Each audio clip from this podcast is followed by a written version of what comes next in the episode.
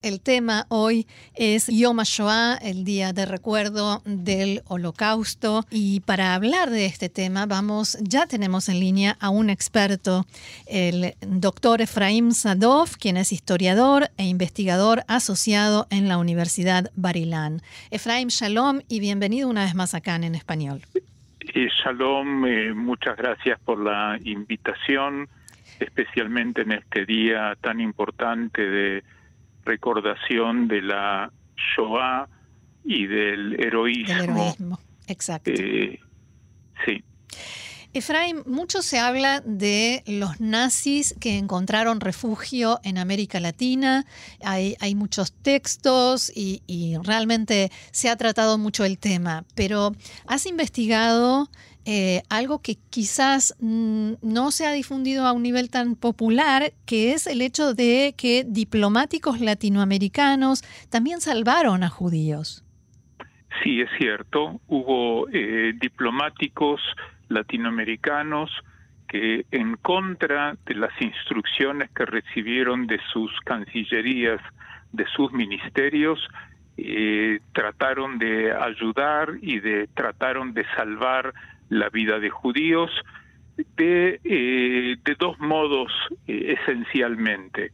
El primer modo fue eh, dando visas para que los judíos que querían huir de Europa y de la persecución de, en, Alemania y Austria de los gobiernos antisemitas, que poder y, que buscaban a dónde ir, dónde encontrar refugio. Eh, la mayor parte de los países latinoamericanos eh, acercándose ya a partir de 1936, 37, 38, eh, impartieron instrucciones a sus cónsules de no dar visas a judíos.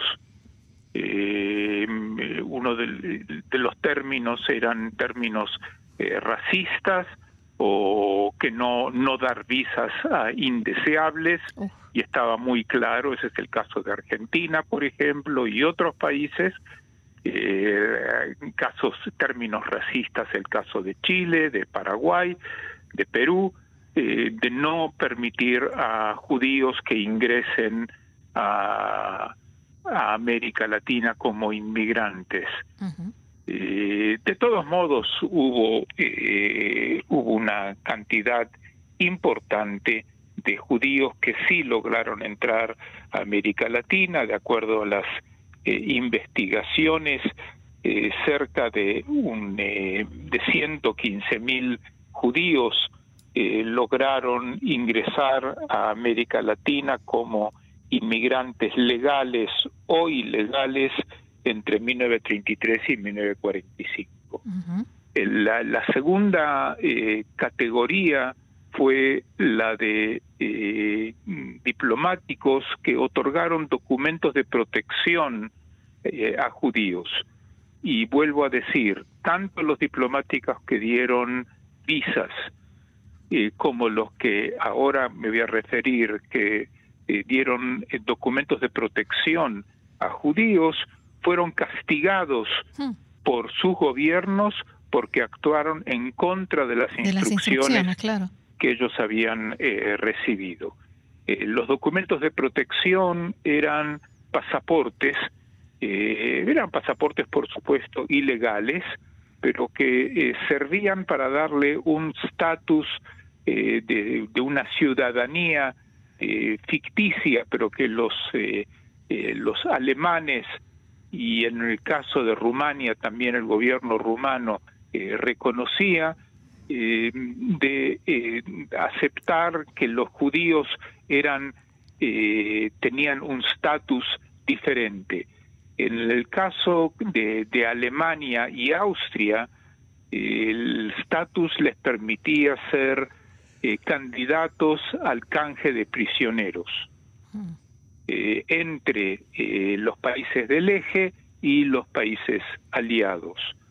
En el caso de, de, de, mm, de Rumania, el, cónsul de Chile, Samuel del Campo, otorgó pasaportes que les daba un estatus especial a los judíos que podían eximirse de toda la legislación discriminatoria que impartía el gobierno rumano hacia los judíos.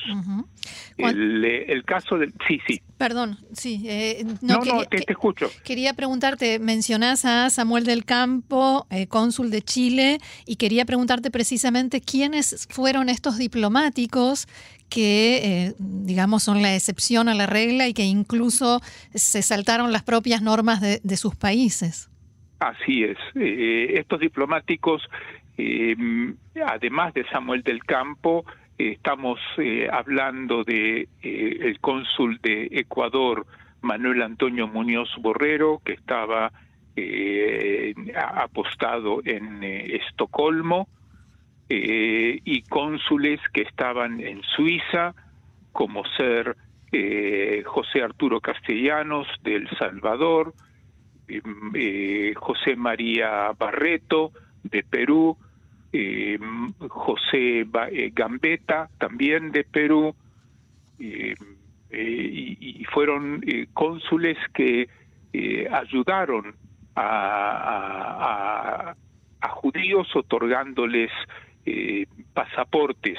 Por ejemplo, también el de Paraguay, Rudolf Hügli, y cónsules de, de Honduras y de otros eh, países que gran parte de ellos fueron eh, reconocidos como justos de las naciones porque ellos actuaron en contra de las instrucciones que recibieron de sus ministerios y fueron castigados por los ministerios por haber hecho eso. A eso quería apuntar mi siguiente pregunta. Cuando decís que fueron castigados, ¿hablamos de sanciones disciplinarias? ¿Alguno mm, pagó, por ejemplo, con su puesto, su cargo o, algún otro tipo de castigo?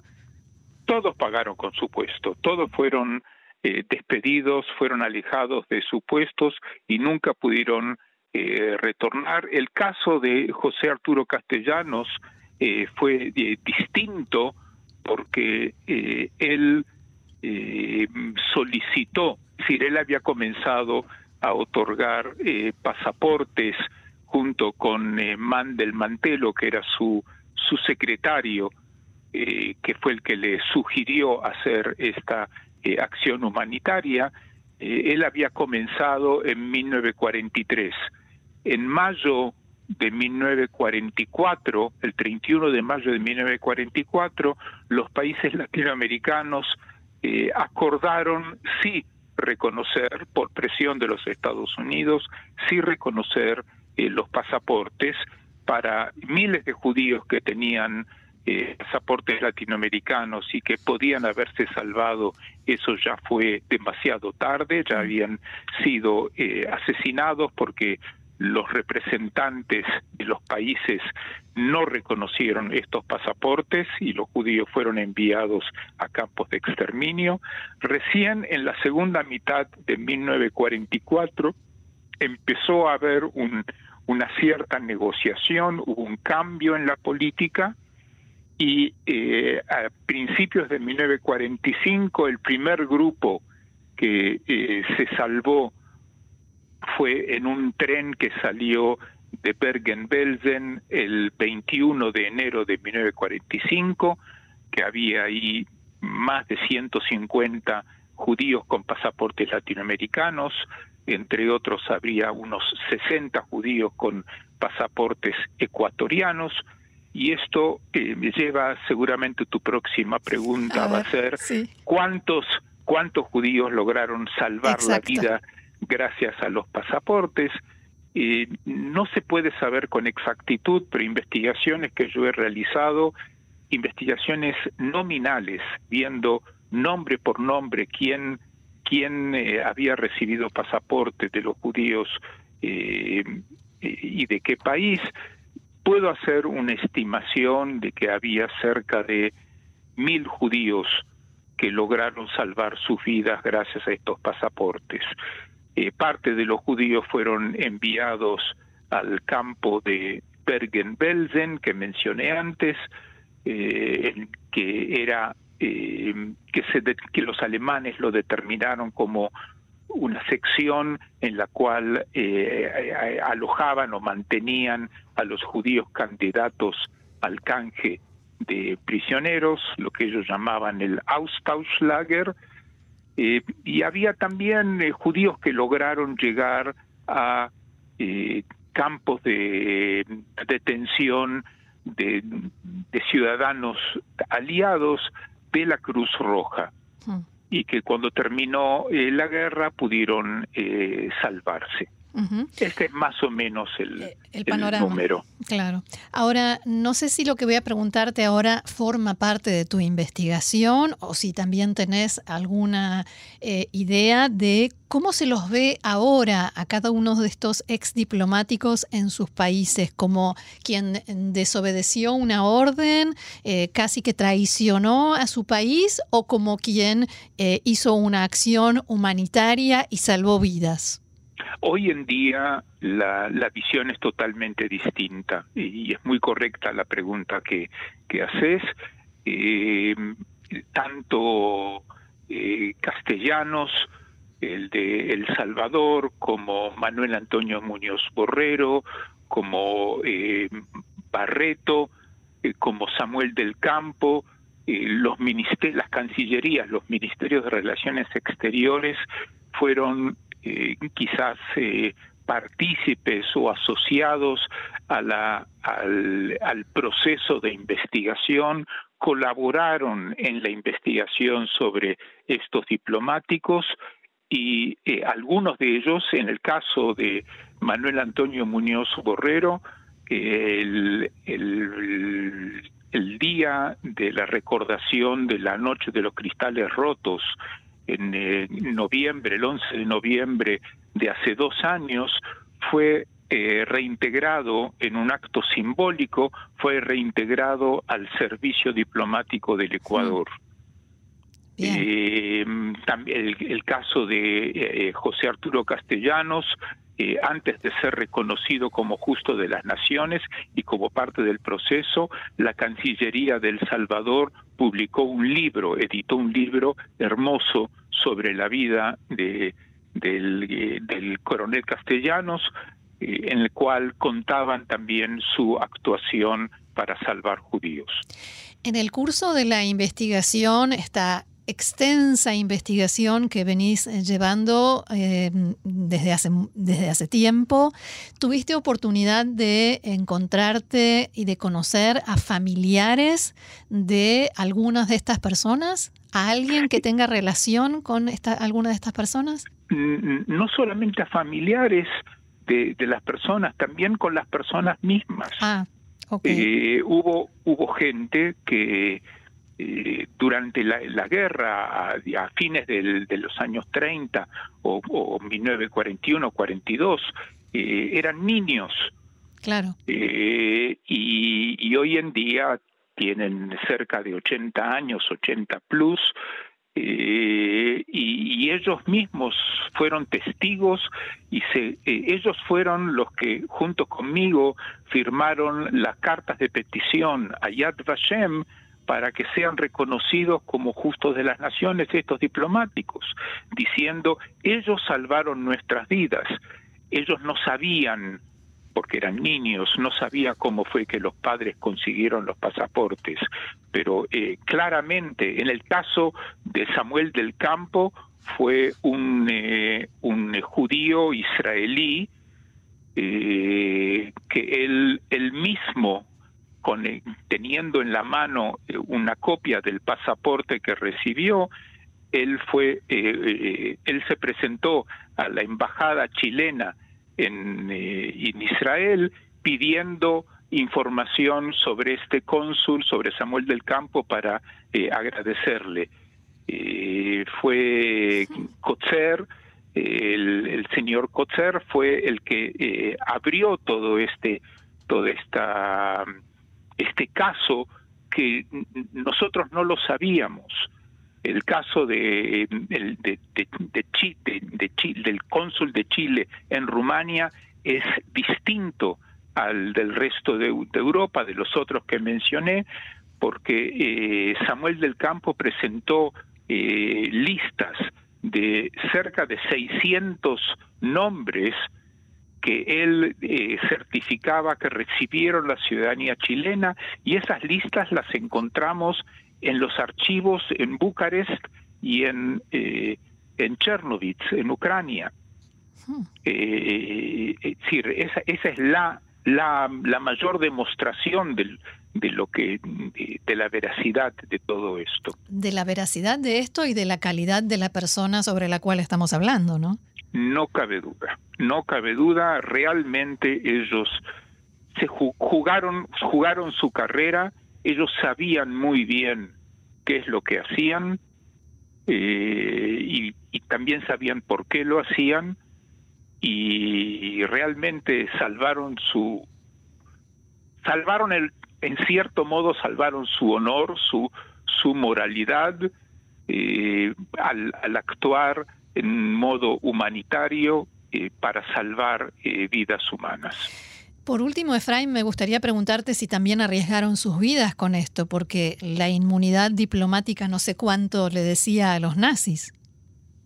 sí, sí, salvan, sí, la inmunidad diplomática de todos modos sí eh, les valió.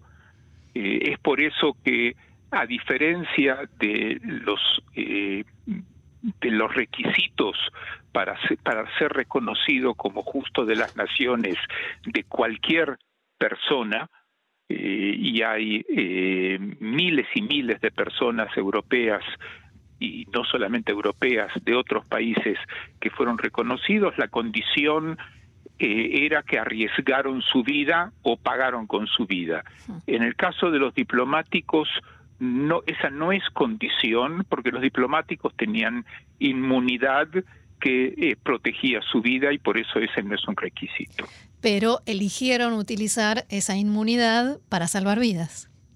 No cabe duda, no cabe duda. Muy bien, doctor Efraim Sadov, historiador, investigador asociado de la Universidad Barilán. Muchísimas gracias eh, por eh, ilustrarnos con toda esta información y ayudarnos a comprender un poquitito más en un día tan especial como hoy parte de nuestra historia. Gracias y hasta la muchas próxima. Gracias y muchas gracias a vos, Roxana, por poner el programa a disposición de una misión tan importante que es de continuar eh, por un lado, continuar transmitiendo información sobre la Shoah y por otro lado, y eso es también lo que está en la base de mis investigaciones, de hacer un reconocimiento y un agradecimiento en nombre del pueblo judío a estas personas, a estas honorables personas que se arriesgaron y que sacrificaron sus carreras para salvar judíos. Nos sumamos entonces al reconocimiento y al agradecimiento.